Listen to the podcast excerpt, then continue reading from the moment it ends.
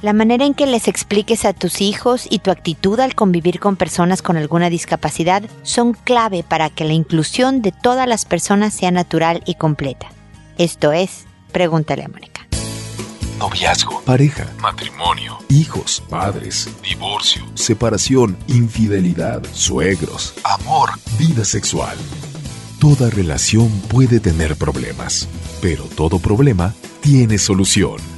Pregúntale a Mónica. Porque tu familia es lo más importante.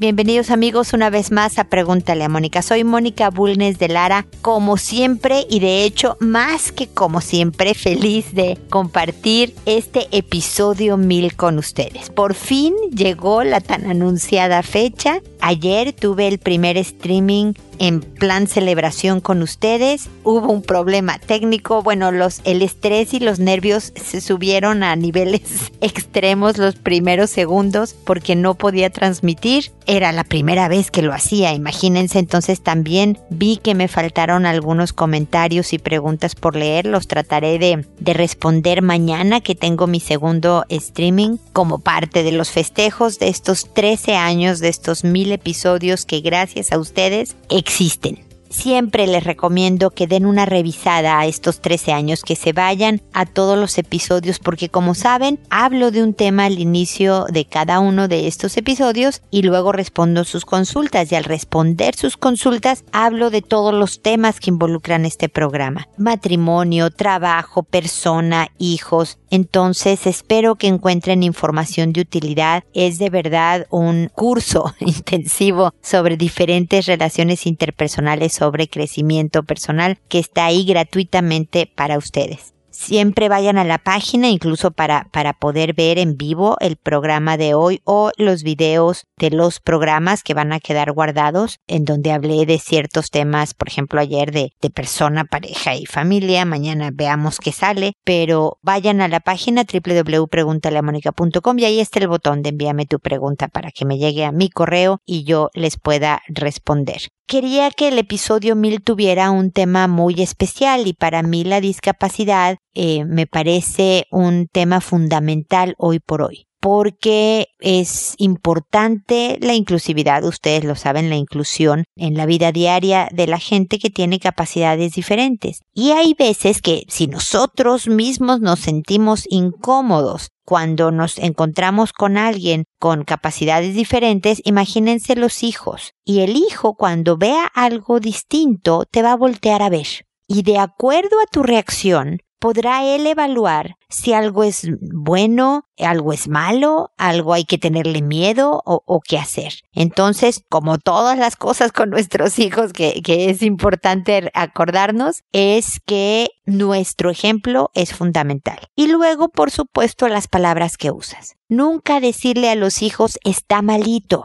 O eso no se pregunta si dice que tiene un niño. ¿no? Porque verdaderamente al decirle eso no se pregunta, va a pensar que es algo que hay que guardarse en secreto, que es algo malo, o que es algo que hay que tenerle miedo y por lo tanto no acercarse. Y el decirle está malito, lo empiezan a tratar como si todas sus funciones estuvieran afectadas, y no es cierto. Le puedes decir como es lo correcto, ¿no? Tiene síndrome de Down, tiene parálisis cerebral, lo que sea, digamos, el diagnóstico del pequeño y le puedes explicar que es discapacitado en caso de que no sepas qué es lo que tiene. ¿Y qué quiere decir eso? Bueno, quiere decir que algunas de las cosas no las puede hacer, necesita ayuda, pero todos le puedes seguir explicando a tu hijo, todos necesitamos ayuda para algo. Nadie tiene todas las capacidades listas para funcionar como cuando yo te alcanzo el bote de galletas en la cocina, ¿por qué? Porque ahorita eres bajito, no has crecido como cuando vayas a ser grande, yo te tengo que ayudar. De la misma manera, así como cuando tu hermano mayor me ayuda a cargar algo pesado cuando yo no puedo con algo pesado. Eso son las diferentes ayudas. Bueno, tu amiguito aquí, si es un compañero del colegio, si es alguien en el parque con el que está jugando, necesita ayuda para, no sé, caminar,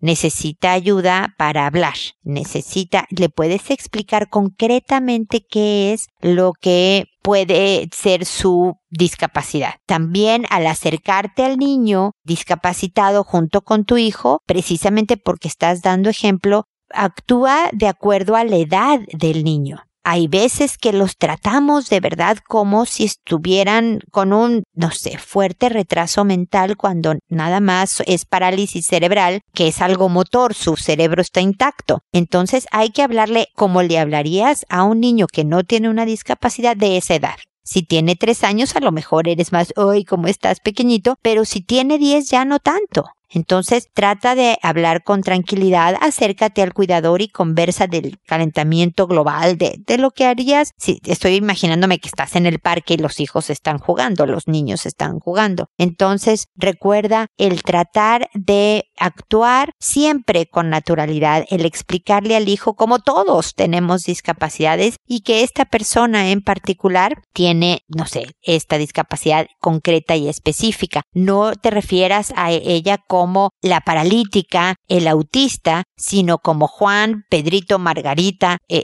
no por el nombre, porque esos son personas que tienen un nombre. Lo que tienen es una capacidad, son personas con algo concreto la parálisis no es la persona, me explico, y esa es la idea que tu hijo se debe de llevar para que siempre los vea como parte de una sociedad, como todos somos diferentes, bueno, este es otro de las gentes diferentes con las que me voy a topar en el universo. Y de esa manera la inclusión de verdad puede darse cada vez de forma más natural, de forma más completa, de forma mejor.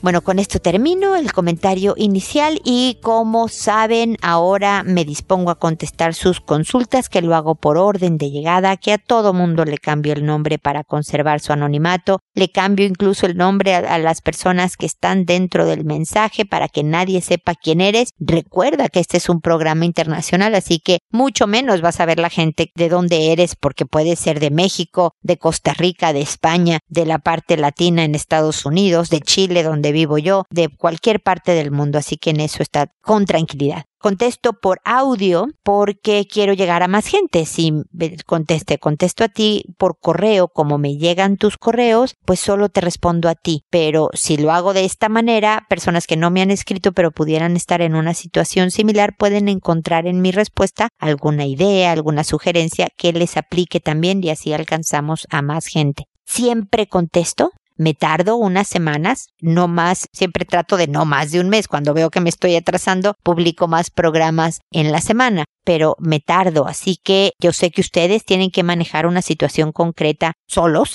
eh, sin mí, pero siempre llegaré yo después, espero con comentarios para complementar y para ayudar a que sigamos solucionando la situación, ya sea personal, de pareja, de los hijos. Entonces, cuenten siempre con mi respuesta. Creo que ya lo dije todo, así que ahora me dispongo a empezar con Teodora, que me dice, estimada Mónica, le agradezco la orientación que pueda brindarme. Encontré una caja de pastillas del día después y le dije a mi hija que estaba muy triste por eso.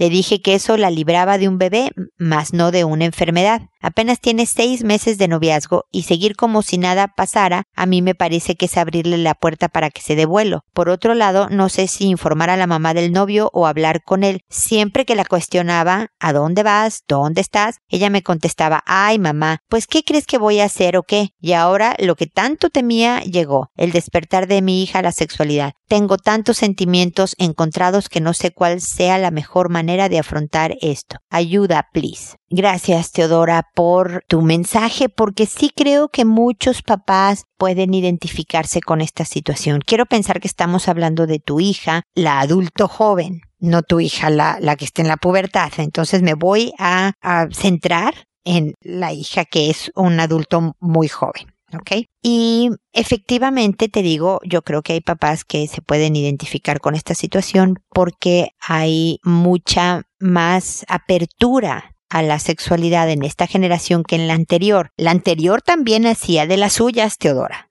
pero todos nos callábamos. ¿no? Todos, no era una conversación que se tenía. Yo, o por lo menos yo, a lo mejor muchas mujeres y hombres dirán que es diferente. Yo no hablaba con mis amigas a los 20 años de si nos estábamos o no acostando con el novio. Nunca lo hacíamos asumíamos que la que se embarazó, por ejemplo, pues sí se acostaba, ¿no? Pero realmente el tener esta abierta conversación no se hacía y ahora mucho más. Y muchos papás inclusive tienen estas conversaciones con los hijos. Entonces, entiendo tu miedo, entiendo tu decepción para los planes de, de, los hijos. Siempre tenemos planes específicos que cuando los hijos no los hacen nos desilusionan pero más que tristeza con respecto, o sea, tú sientes tristeza, Teodora. Yo no te voy a decir qué es lo que vas a sentir. Siente tristeza, siente frustración, siente enojo también, ¿por qué no? Siente todo lo que tú quieras. Pero con tu hija, el manejo no es tanto de que le digas a tu hija que estabas muy triste. Ok, ya se lo dijiste, ni hablar.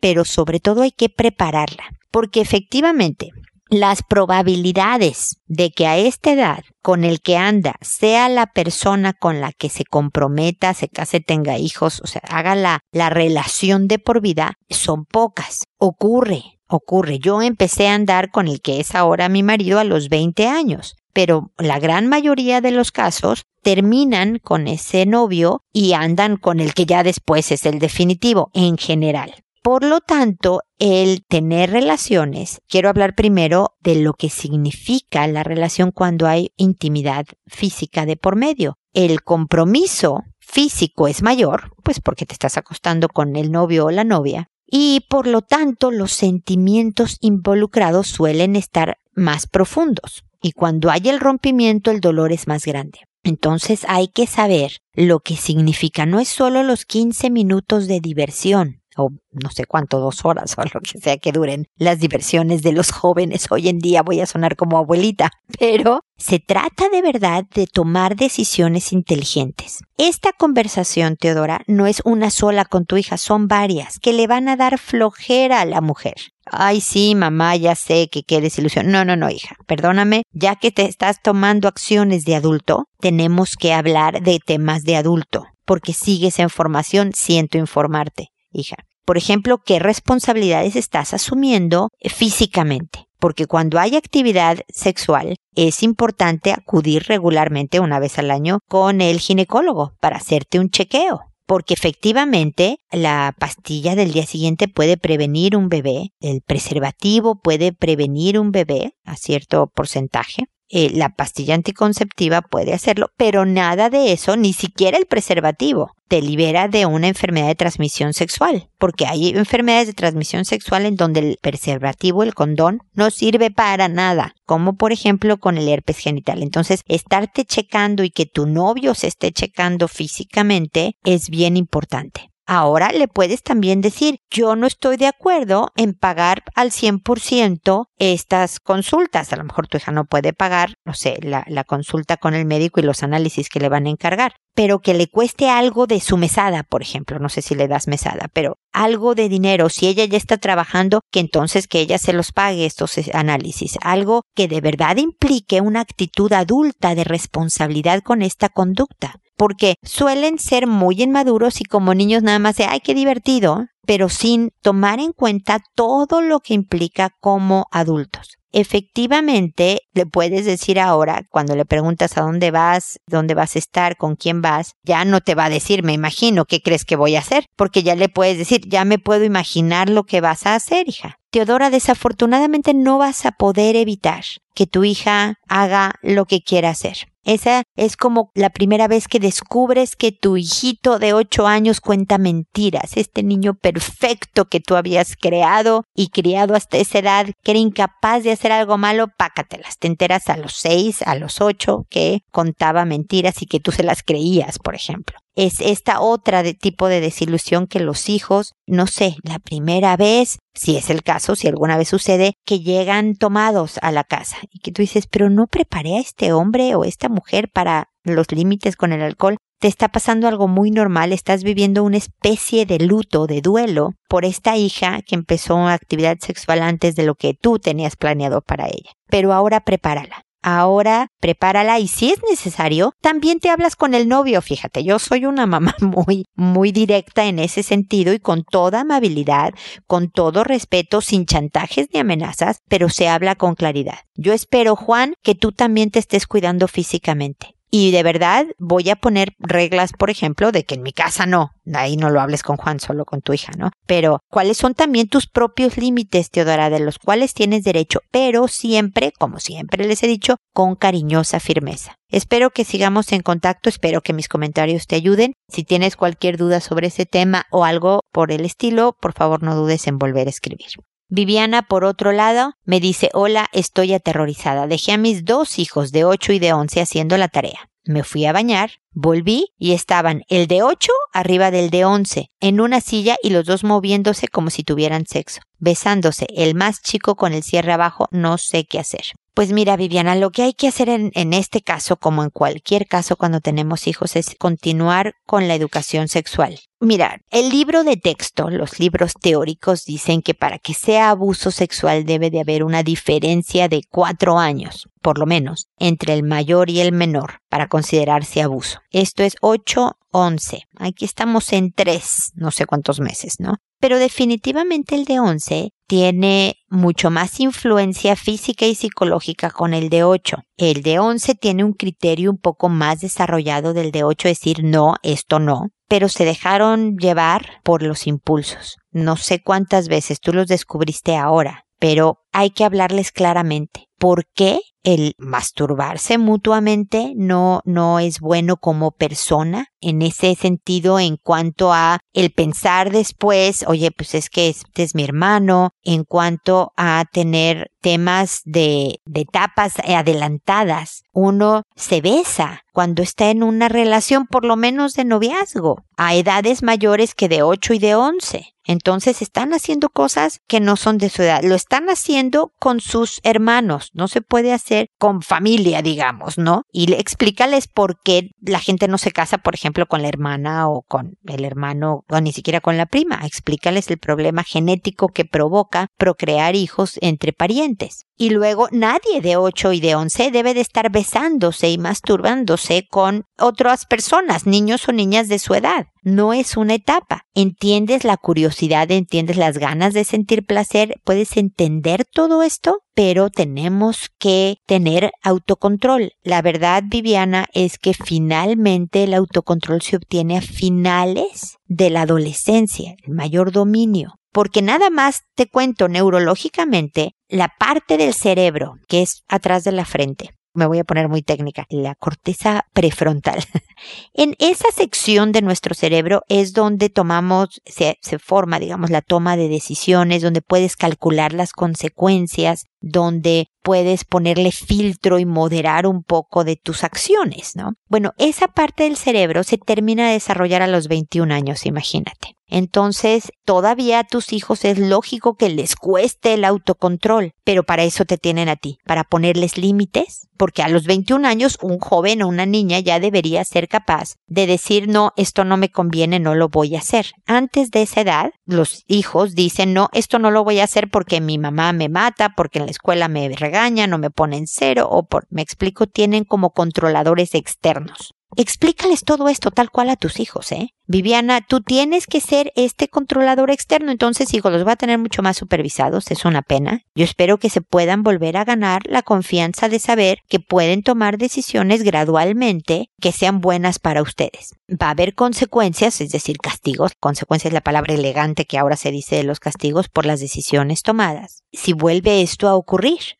pero a mí se me ocurre que si uno o los dos tienen algún impulso que les dan ganas de volverlo a hacer, vayan a donde yo esté. Yo sé que yo me estaba bañando, pero vayan y siéntense afuera del baño y platicamos. Yo desde adentro y ustedes desde afuera o me apuro a salir para apoyarlos. Uno salga a dar la vuelta a la manzana mientras el otro se va a pelotear la pelota en algún lado para quemar esta energía. Dales ideas de cómo evitar el que lo vuelvan a hacer que tu actitud sea abierta como para que ellos te puedan decir, pero es que mamá, yo pensé que esto era bueno, o es que mamá, ¿dónde voy a aprender a dar besos? O ojalá, generalmente en los temas de sexualidad no lo hacen los hijos, se callan y dicen no sé, sí, no, cosas así, pero ojalá la conversación sea tan tranquila dentro de lo difícil que promueva que los otros se abran y te pregunten y te comenten y te digan. Esa es la manera de manejar la, la, educación, la formación sexual de los hijos, con ganas de que sea diálogo, no nada más yo dando un sermón y tú escuchando y obedeciendo. Así que suerte, porque yo sé que las emociones son, son fuertes también. Y cualquier cosa, Viviana, acá estoy para seguirlo comentando y seguirte dando ideas de cómo manejar estas situaciones, ¿ok? Ágata me dice, hola Moni, mil gracias por tus respuestas. Nunca, mientras me quede vida, te dejaré de escribir aunque sea para decir hola. Gracias, Ágata, eres muy linda. Con respecto a lo que dices que yo no quiero que mi hijo vea a la mamá de Miguel porque no me llevo con ella, no lo creo tanto así. Desde que nació mi hijo me veo en él cuando era chiquita. Por eso me pongo verde cuando no lo escucha mi esposo. Cuando no se preocupa por sus sentimientos, lo quiero ahorcar. Miguel dice que es porque el mundo de los hombres no es para llorar y sacar sentimientos, que es más rudo, y si sacas una lágrima te acaban. Cuando era niña, mi mamá me llevaba con sus tíos y amigos y había unos que no quería y le decía, es que me dan besos y me abrazan mucho y no quiero. Y ella nunca les dijo que lo dejaran de hacer y yo tenía que ir. Cada que Miguel no escucha a mi hijo sobre su mamá, me acuerdo de mí misma y me molesta mucho. Miguel dice que quiere que mi hijo vea a su mamá para que cuando mi hijo esté grande lo vea a él. Yo soy el vivo ejemplo de que eso no es una regla. Mi mamá me obligó a ver a su familia y no se preocupó mucho de la relación conmigo. Y ahora, mientras menos, mejor. Yo creo que si mi hijo me buscara de grande, será por la relación que tenemos él y yo, no si yo le enseñé a ver a su mamá o no pero son puntos de vista. Cada cosa que consiento a mi hijo, que le doy o no, o cómo le hablo, es porque me veo enfrente de mí cuando era niña. Me veo chiquita, triste, confundida, teniendo miles de sentimientos sin saber ni siquiera su nombre mucho menos saber controlarlos. Me quiero abrazar y decir todo está bien, y es por eso que trato así a mi hijo, por eso procuro cuidar al cien sus sentimientos. Agata, me encantan los análisis que tú haces sobre tu persona, sobre las situaciones con tu esposo, con tu suegra, con tu hijo, sobre tu vida, etcétera, porque de verdad uno aprende de cómo funciona la gente y le ayudas, yo creo, Agata, a mucha gente que a lo mejor no lo está procesando o verbalizando como tú y le ayudas a, a expresarlo. Entonces eso es muy, muy bueno. Y gracias por escribirme por el resto de tu vida. Me da mucho gusto.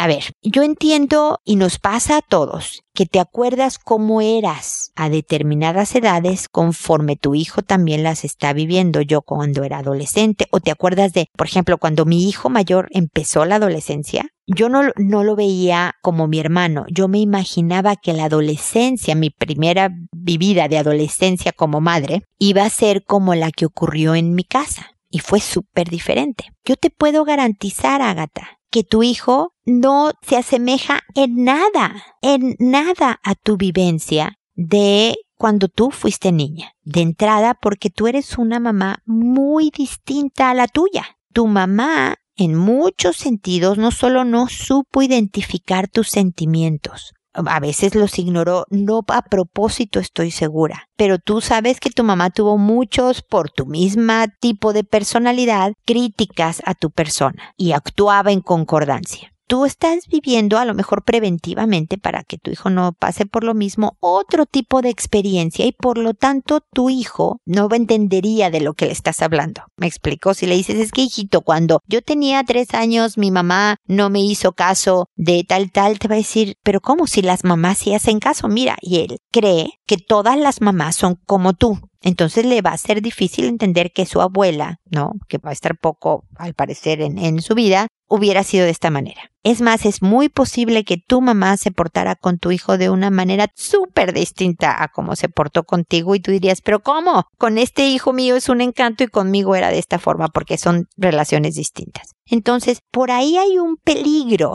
y lo estoy poniendo entre comillas subrayado y entre paréntesis agata la palabra peligro, porque no es para tanto, pero hay un riesgo de que por tratar de cuidar los sentimientos de tu hijo, le des un peso, una importancia desproporcionada al cuidado de los sentimientos. Definitivamente un hijo la necesita pasar mal, la gata. Es horrible, pero es la verdad. ¿Se acuerdan que les he dicho esto de que dice Confucio? A los hijos hay que educarlos con un poco de hambre y un poco de frío. No se refiere a maltratarlos, se refiere a que solo crecemos en el sufrimiento, desafortunadamente, Ágata. Cuando estamos cómodos entre algodones, no crecemos tanto. Y la visión de Miguel, de tu esposo, es necesaria en la formación de tu hijo. De entrada, él es hombre como tu hijo, y aunque ya el mundo trata de no ser tan machista y no ser tan feminista y encontrar los roles de cada quien y redefinirlos, porque ahorita están de cabeza los roles de cada, cada uno de los sexos, tú, Miguel, está tratando también de entrenar a su hijo en el mundo masculino, por lo menos en el mundo masculino en que Miguel se mueve. Tu hijo va a tener que ser capaz de aprender y filtrar el que tanto tiene razón mi papá en este tema. Yo he visto, por ejemplo, que ahora los hombres sí lloran, pero a lo mejor efectivamente, en primaria, por ejemplo, en el jardín de niños, en el kinder, cuando están un poco más grandecitos, no tan chiquititos, el niño que llora mucho especialmente, le hacen bullying, lo molestan.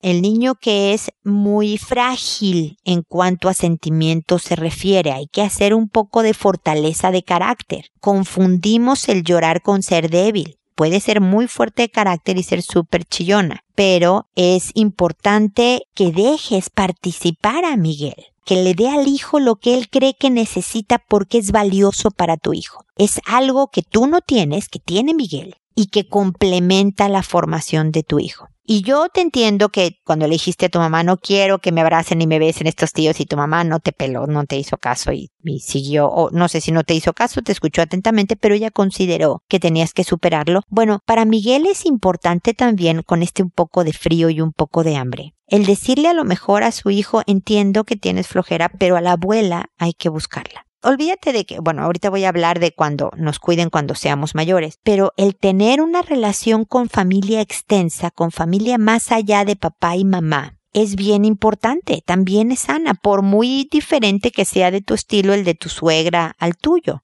Entonces, esta incomodidad de tu hijo no le hace mal. Puedes decir, entiendo que te cae mal, porque imagínate un poco más grande, yo sé que no lo vas a hacer, Agata, pero más grande que, que tu hijo te diga, mamá, pero es que quiero ir a esta fiesta, va a ir la niña que me gusta, es la fiesta del año con mis amigos, y por alguna razón, no sé, que no va a haber adultos o que va a haber alcohol y tu hijo tiene 14 años, no sé, cualquier rollo, tú crees que no deba ir vas a herir sus sentimientos muchas veces, Agatha. Decirle no vas, no vas a salir con esta niña a este lugar, no vas a hacer esto que quieres, vas a tener que dejar el videojuego para ir a atender tu cama. Le vas a herir los sentimientos. No podemos, ah, te escucho, hijito, estás muy divertido en tu videojuego y entonces no, no, no, no tiendas la cama, quédate ahí jugando. ¿Me explico? Entiendo lo que dices de cuidarlos, no creas que no, no, no te estoy malinterpretando en que por cuidar sus sentimientos lo vas a maleducar pero sin notarlo podríamos ceder a puntos en donde debemos ser más firmes y a lo mejor ahí Miguel te ayuda. Miguel te ayuda a, exigirle un poco más, a endurecer el carácter de manera positiva un poco más.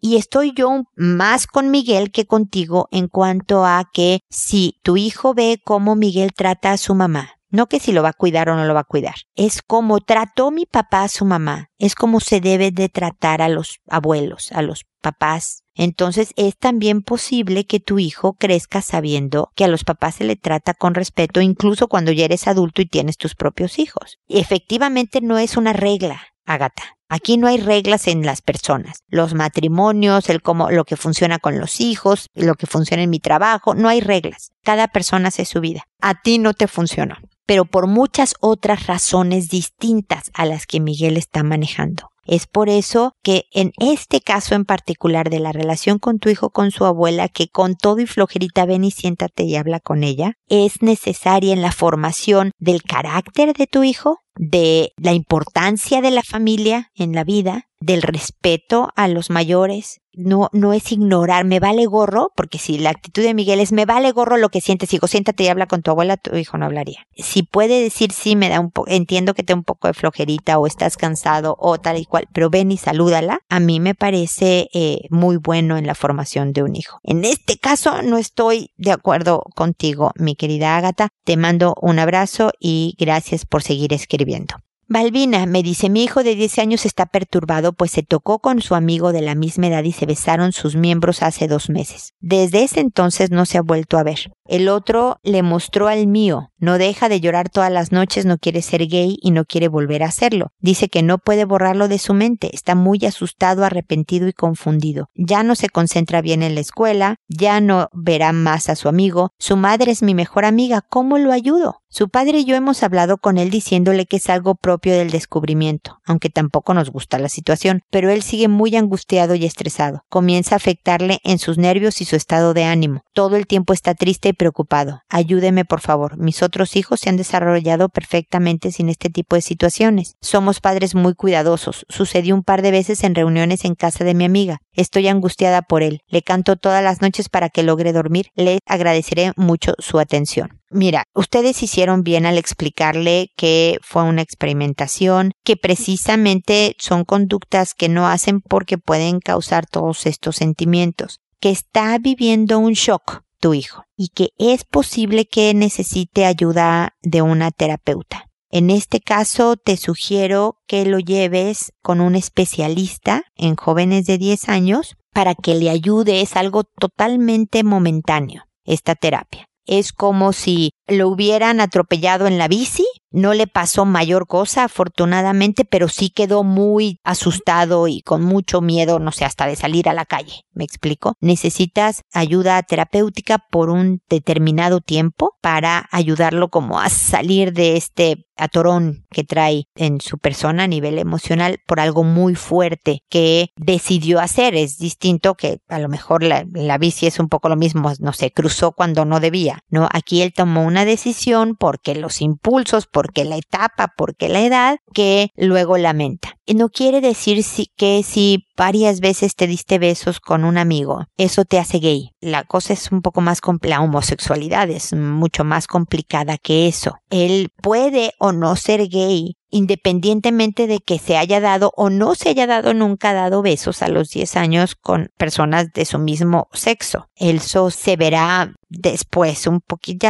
en pocos años, pero, pero nada tiene que ver que esté tranquilo en cuanto a es que si vuelvo a darle besos es porque soy gay, no necesariamente pero sí creo que necesita ayuda más terapéutica. Mi recomendación también cuando me dices que le cantas para tranquilizarlo, es que poco a poco él vaya, porque necesita fortalecerse, obviamente, necesita fuerza para superar esta situación, que le ayudes a poner a lo mejor música suave, que no te necesite a ti, Balbina, ese es el punto. Tú estás ahí, a un lado, que si te llama vas. No quiero decir que lo abandones, pero que a lo mejor poco a poco empiece este desprendimiento de apoyo para que él tome, se haga cargo de los apoyos y de la ayuda y de todo. ¿Me explico? Estoy tratando de fortalecer el carácter, de promover la independencia de que y de asumir responsabilidades. Yo tengo que ver por mi bien mis papás, que bueno que los tengo y me apoyan y ahí están a mi lado y, y, si los necesito, ahí están, pero finalmente depende de mí el que yo logre superar esto y volver a ser feliz, que es lo que uno quiere de un hijo, que va a lograrlo y que esto fue una experimentación normal, no agradable evidentemente de en su vida, pero que esto pasará es bien importante que lo tenga claro, Balbina. Entonces, sugiérele la terapeuta, sugiérele lo de la musiquita suave, a ver, para que él solo pueda volver a conciliar el sueño, para no alargar un poco la necesidad de la familia y, y por favor veme diciendo cómo va, ¿ok?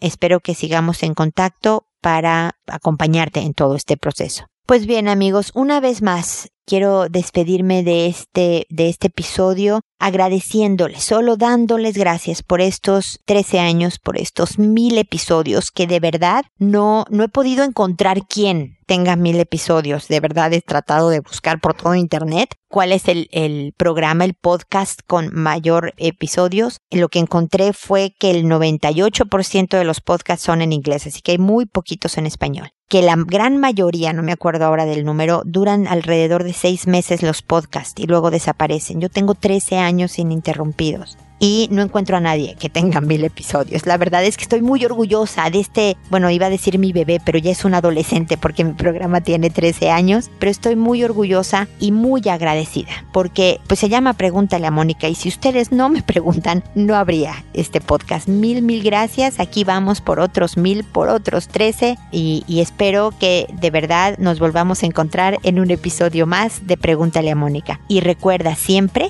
decide ser amable. Hasta pronto.